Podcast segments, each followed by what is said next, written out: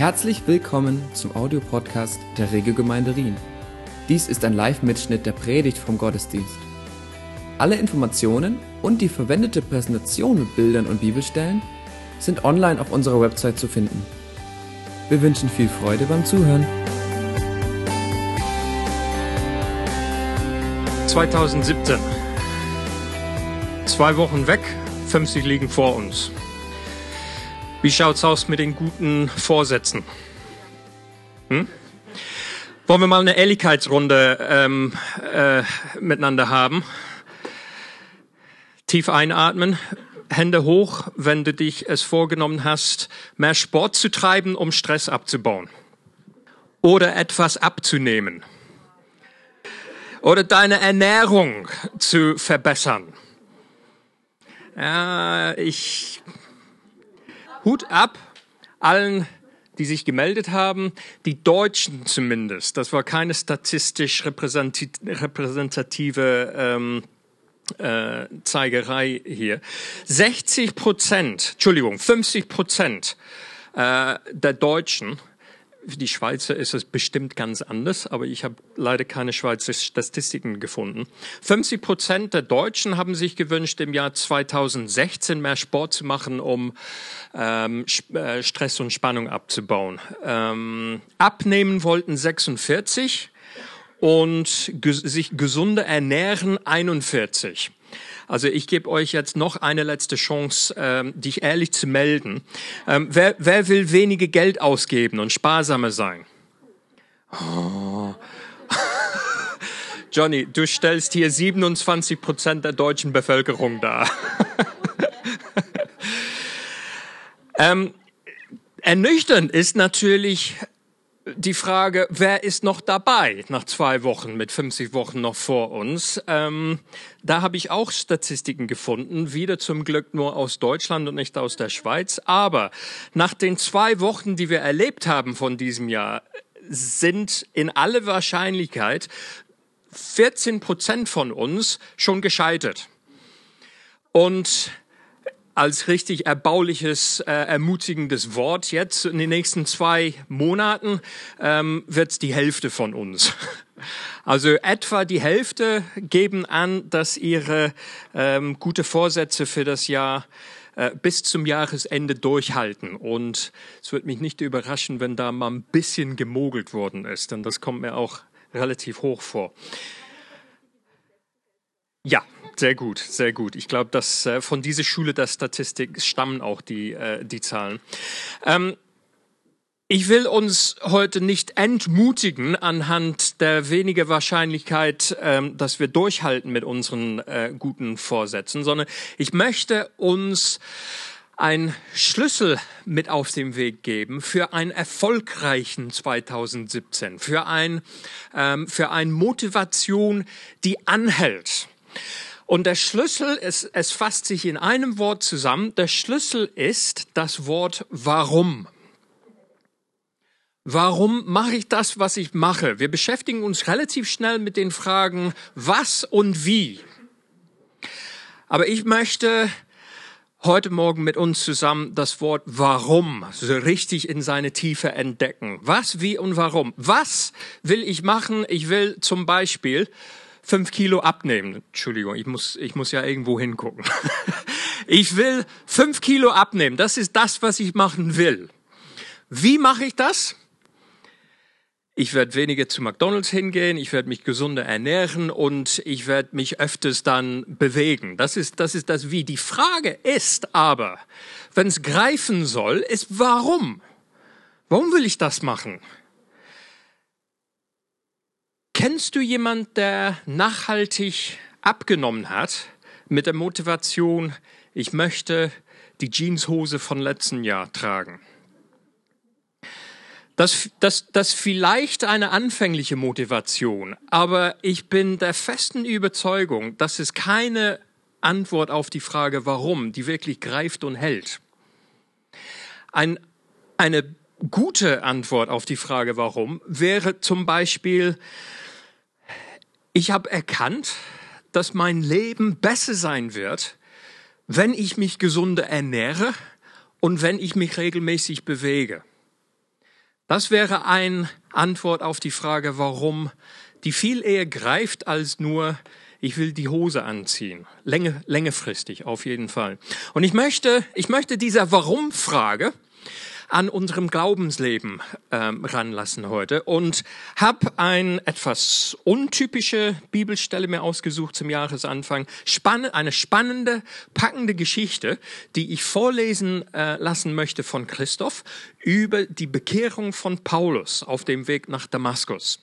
Und ich möchte anhand dieser Geschichte für uns ein paar äh, Anregungen rausholen, die wir hoffentlich zu Nutzen anwenden können in unserem Jahr 2017, damit wir uns einnorden, nicht mit unserer Antwort auf die Frage warum, sondern mit der Antwort, die Gott gibt auf der Frage warum.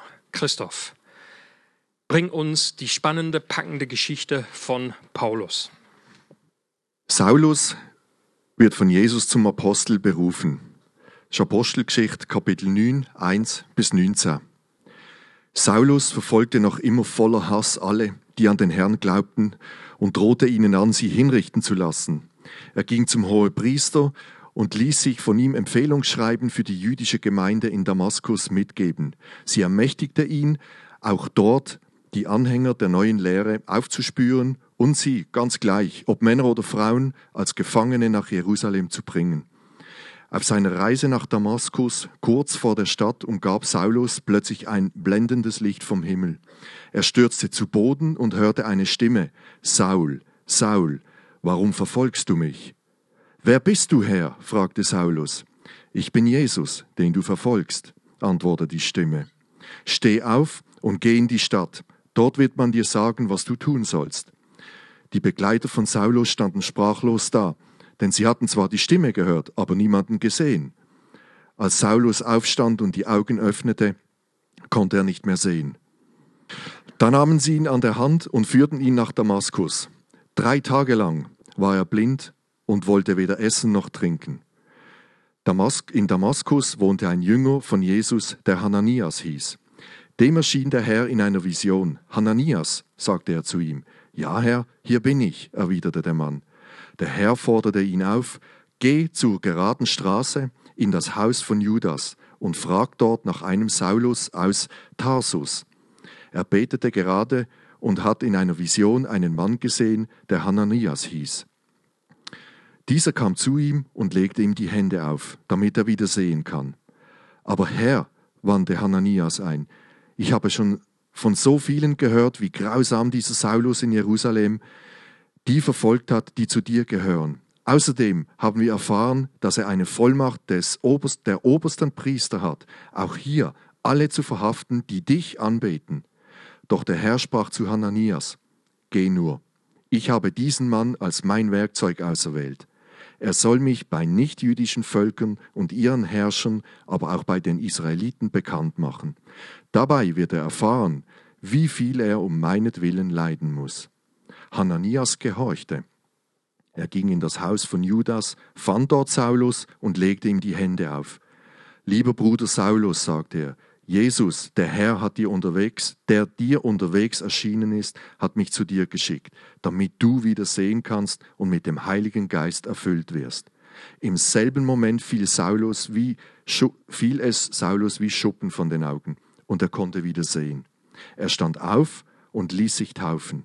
Nachdem er gegessen hatte, erholte er sich schnell. Ich danke dir vielmals, Christoph. Wenn ich dich fragen würde, was, was hat Paulus, ehemals Saulus, was hat er gemacht? Da würden wir, wer, wer sein Neues Testament ein wenig kennt, würde wahrscheinlich äh, Worte einfallen wie ähm, Gemeindegründen, der große Ap äh, Apostel, ähm, unter den Nichtjuden unterwegs und so weiter. Anhand dieser Geschichte hätte man eine ganz andere, äh, eine ganz andere Antwort auf die Frage. Was hat Paulus gemacht? Er hat die Christen Angst und Bange eingejagt.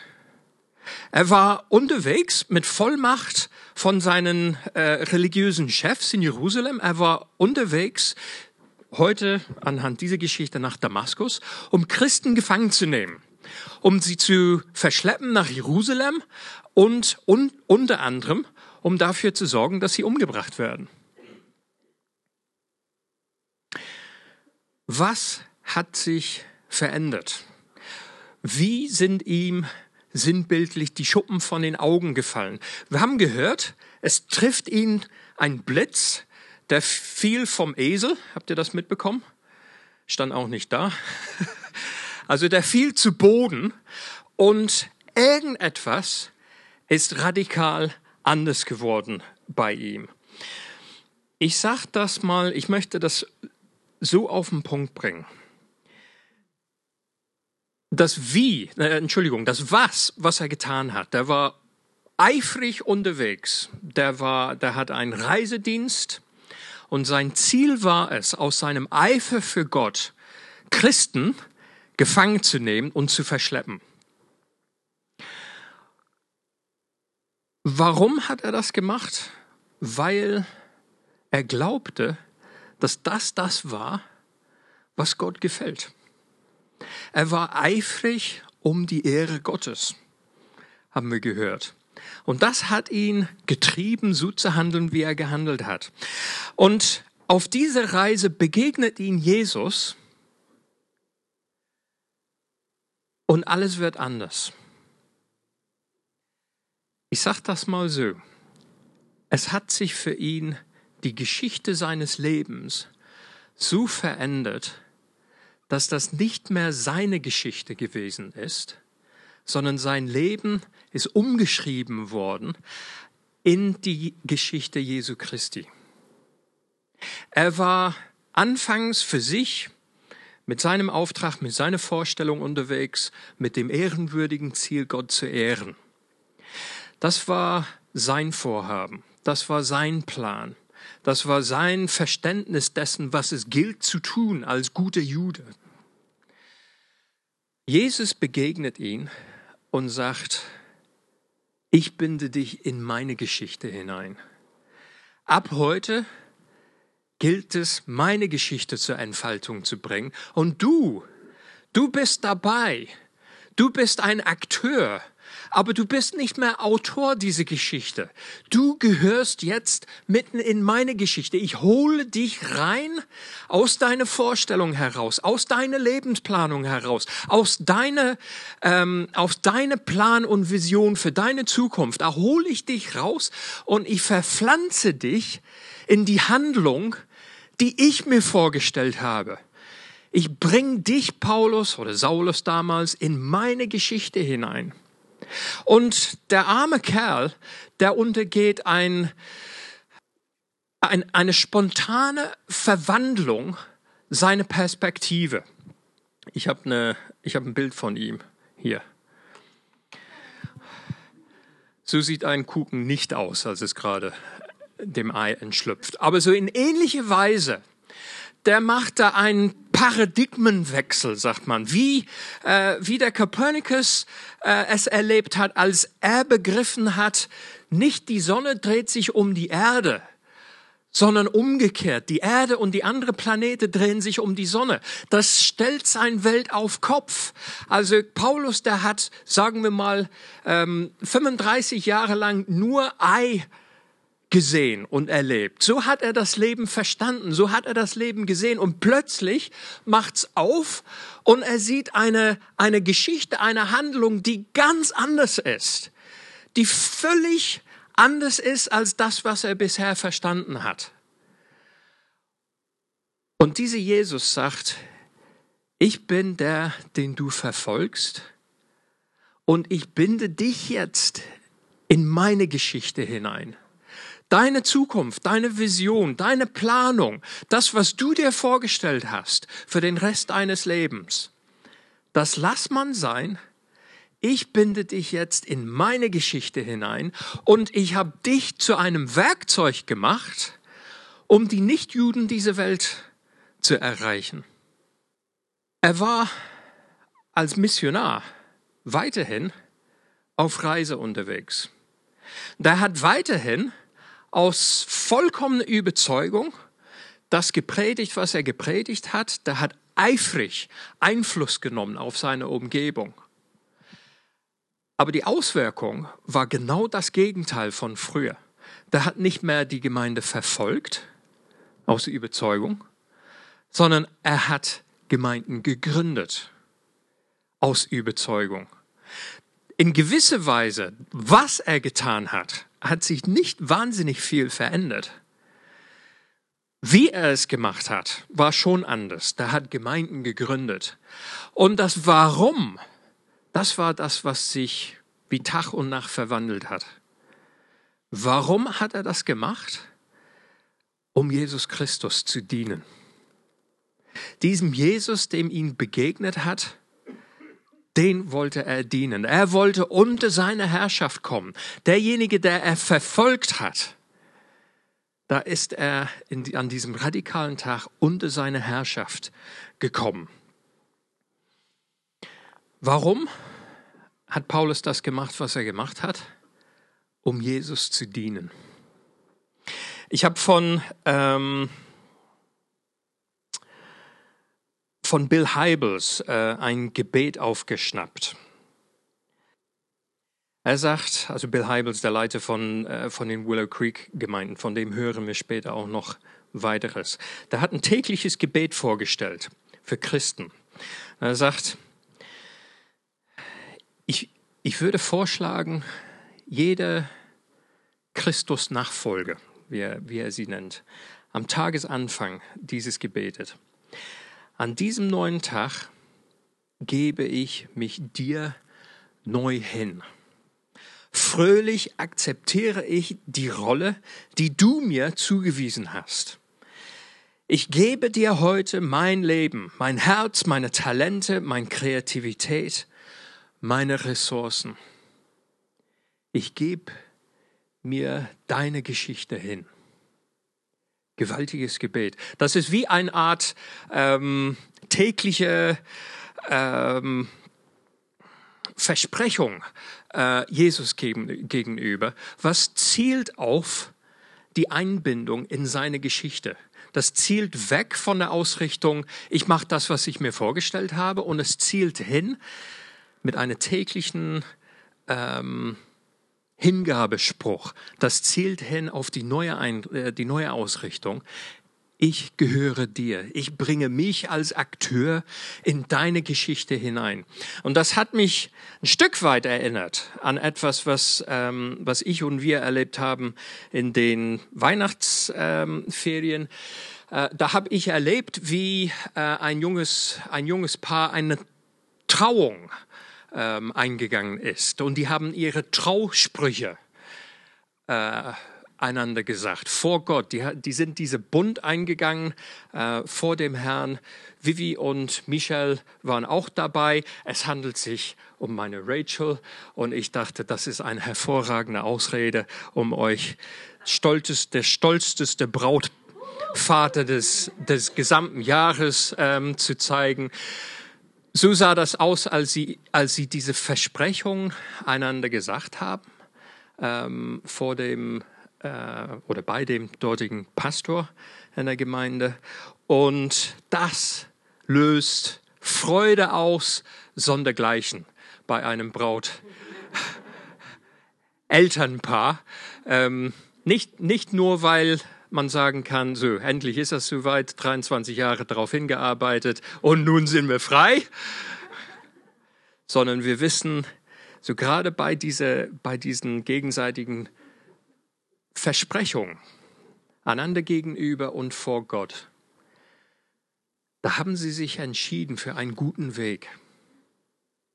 Da haben sie sich entschieden, ihr Leben zusammen unter die Herrschaft Christi zu bringen. Nicht ihr Geschichte soll geschrieben werden, nicht ihre Handlung, nicht nach ihrer Vorstellung, sondern im Sinne von Bill Heibels. Die wollen die Zeit, die Gott ihnen anvertraut, die Talente, die Gott ihnen anvertraut hat, die, der Blick, den Gott ihnen gibt für sein Reich, wollen sie in seinem Dienst zu seiner Ehre ähm, äh, einbringen. Zurück zu Paulus aber. Er hat gesagt, Jesus, du bist der Herr. Nicht mehr mein Leben, nicht mehr meine Pläne, sondern ich füge mich in deine Geschichte. Deine Handlung ist das, was mich ergreift. Deine Handlung ist das, was ich möchte. Die Entscheidung, die dir gefallen, die Entscheidung, die in deinem Sinne sind, die Entscheidung will ich treffen, die zu Gottes Wille führen, zur Entfaltung von Gottes Willen, zur Entfaltung von der Geschichte Gottes hier auf Erden. Zur Entfaltung der Geschichte von Jesus, der sich ihm offenbart hat.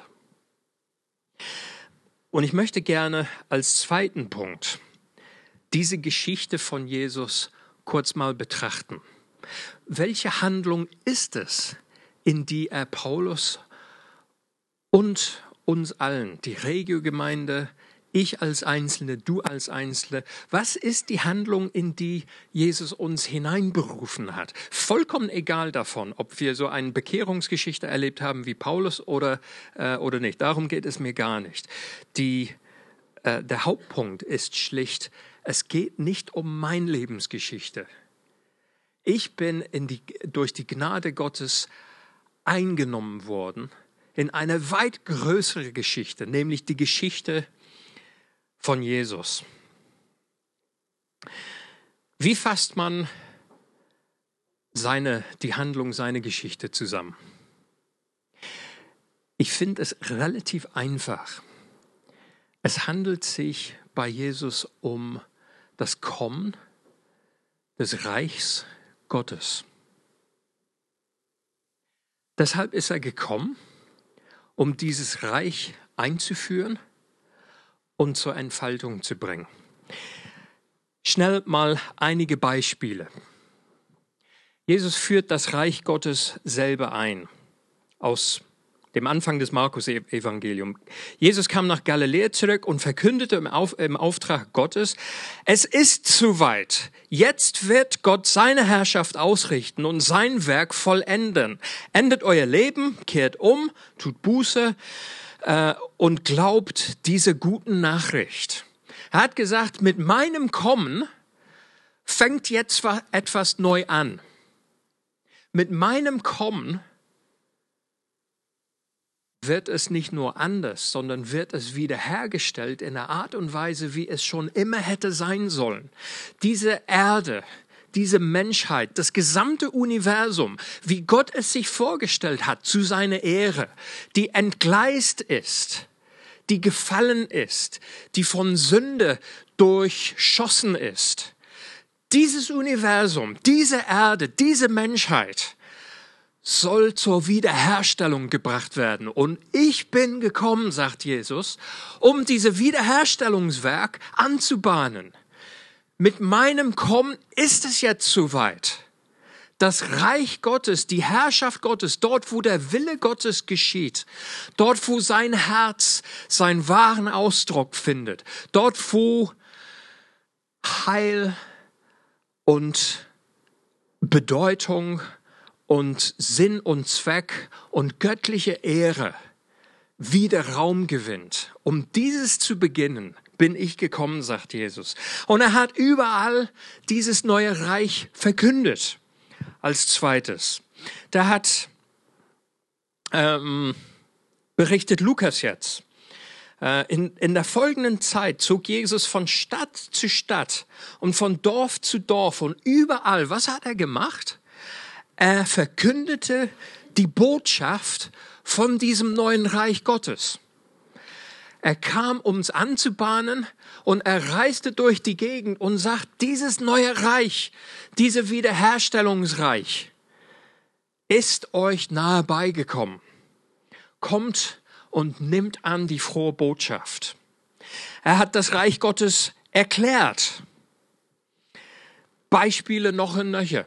Matthäus-Evangelium durchlesen. Da, da, da kommt man kaum davon äh, weg, von dem Reich Gottes zu hören. Wie ein verborgener Schatz und eine kostbare Perle. Dieses Reich Gottes lohnt sich, alles zu verkaufen, alles wegzugeben, damit man mitmachen darf, damit man mitmachen kann. Es ist wie ein Saat, das ausgesät wird. Wir kennen die Geschichte von den vier ähm, Ackerböden. Das Reich Gottes geht nicht überall auf. Es ist wie ein Saat. gute Nachricht, das fällt hier, dort und, ähm, äh, äh, und drüben. Manchmal geht es auf, manchmal geht es nicht auf. Das hängt an den Herzen und den Umständen drauf an. Jesus hat erklärt, wie es im Reich Gottes ist, wenn du großartig werden willst. Er hat gesagt, in, im Reich Gottes, du kannst großartig sein, aber nicht auf der Art und Weise, wie es sonst in der Welt gilt. In meinem Reich, wenn du großartig wirst, dann lerne das Dienen, hat er erklärt. Und er hat erzählt, wie es gilt zu beten. Und seinen Jüngern ihn gefragt haben, wie, wie soll man beten? Die, die anderen Jünger, die, die kriegen Gebetsunterricht. Wie sollen wir beten? Und Jesus hat ihnen das Vater unser beigebracht, sagt, nicht plappern, nicht große Worte, sondern in dein Kämmerlein gehen und als Herzenswunsch äh, es pflegen. Ähm, Vater im Himmel, lass dein Reich hier auf Erden kommen, sich ausbreiten, aufblühen. Dort, wo dein Wille geschieht, nicht mehr mein Wille, nicht mehr unser Wille, dort, wo dein Wille geschieht, auf Erden wie im Himmel. Das war seine Antwort. Er erklärte das Reich Gottes. Ganz wichtig, da hat es nicht nur angebahnt, nicht nur davon geredet, nicht nur erklärt, wie es ist, da hat es auch demonstriert. Da hat es plastisch fassbar gemacht.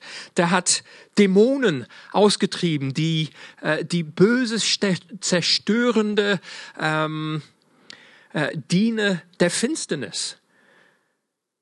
Du hast einen Feind, deine Seele. Und er ist aktiv dabei, es verhindern zu wollen, dass das Reich Gottes sich entfaltet in deinem Leben, in unserem Gemeindeleben, in meinem Leben. Und Jesus hat gesagt, die Pforten der Hölle, die werden nicht das widerstehen können, was ich mache. Denn ich baue meine Gemeinde. Da kommen wir, da kommen wir gleich noch zu zurück. Jesus demonstrierte das Reich Gottes. Er heilte dort, wo, dort, wo die Gesundheit entgleist war, dort, wo Krankheit vorhanden war, gelähmte Menschen, blinde Menschen, hat er geheilt und, und, und hat gesagt, das, ist, das sind Zeichen dessen, was dieses neue Reich mit sich bringt. Und Jesus wird dieses Reich auch zur Vollendung bringen. Er wird wiederkommen. Er wird zu uns zurückkommen. Und an jenem Tag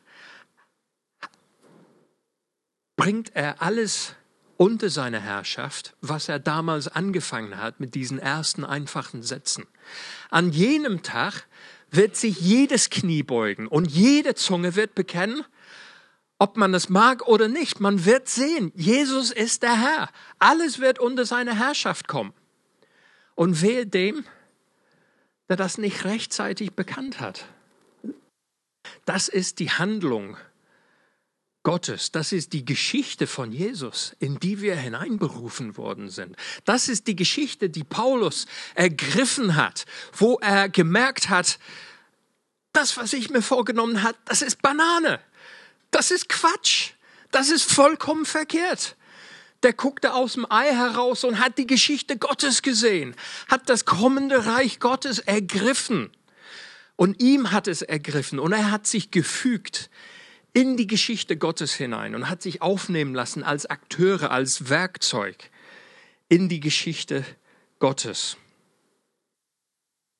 Warum machen du und ich das, was wir heute Morgen machen?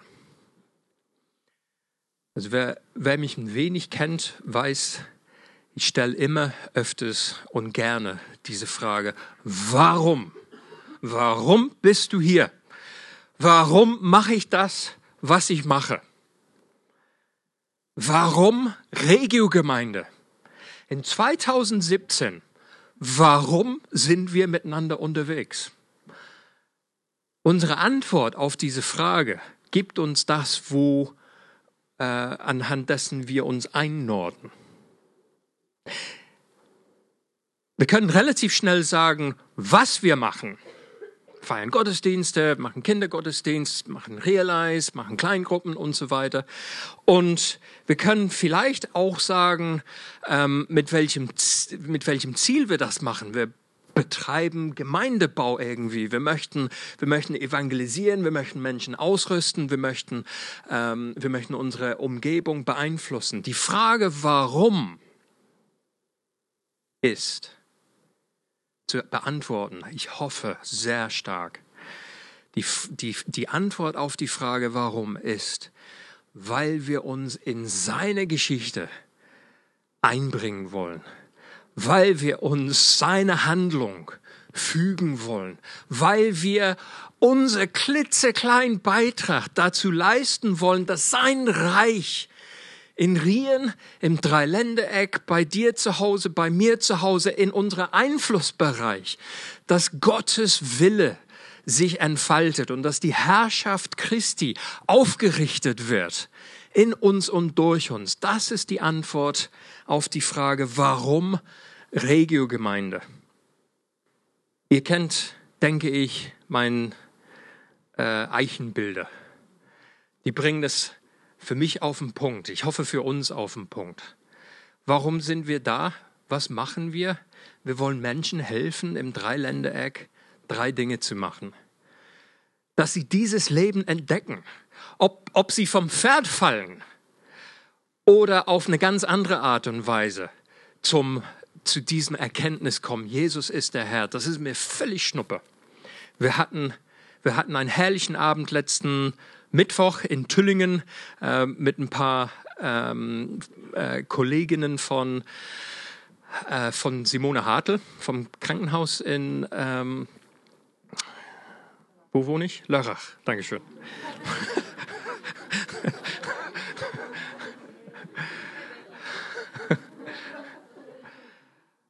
Und wir, wir haben einen, einen Alpha-Kurs Schnupperabend ähm, gemacht.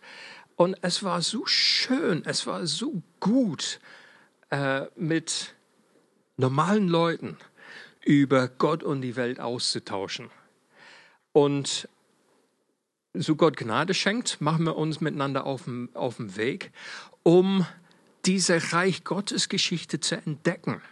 Und wir wünschen uns, wir wünschen es ihn, wir wünschen vor allen Dingen Jesus Christus, dass diese ähm, Eichel aufgeht und dass durch den, die Gnade Gottes und das Wirken des Heiligen Geistes, dass eine neue Lebenserkenntnis hervorspricht, dass quasi der Kuchen aus dem Ei rausguckt und macht, das wusste ich aber nicht.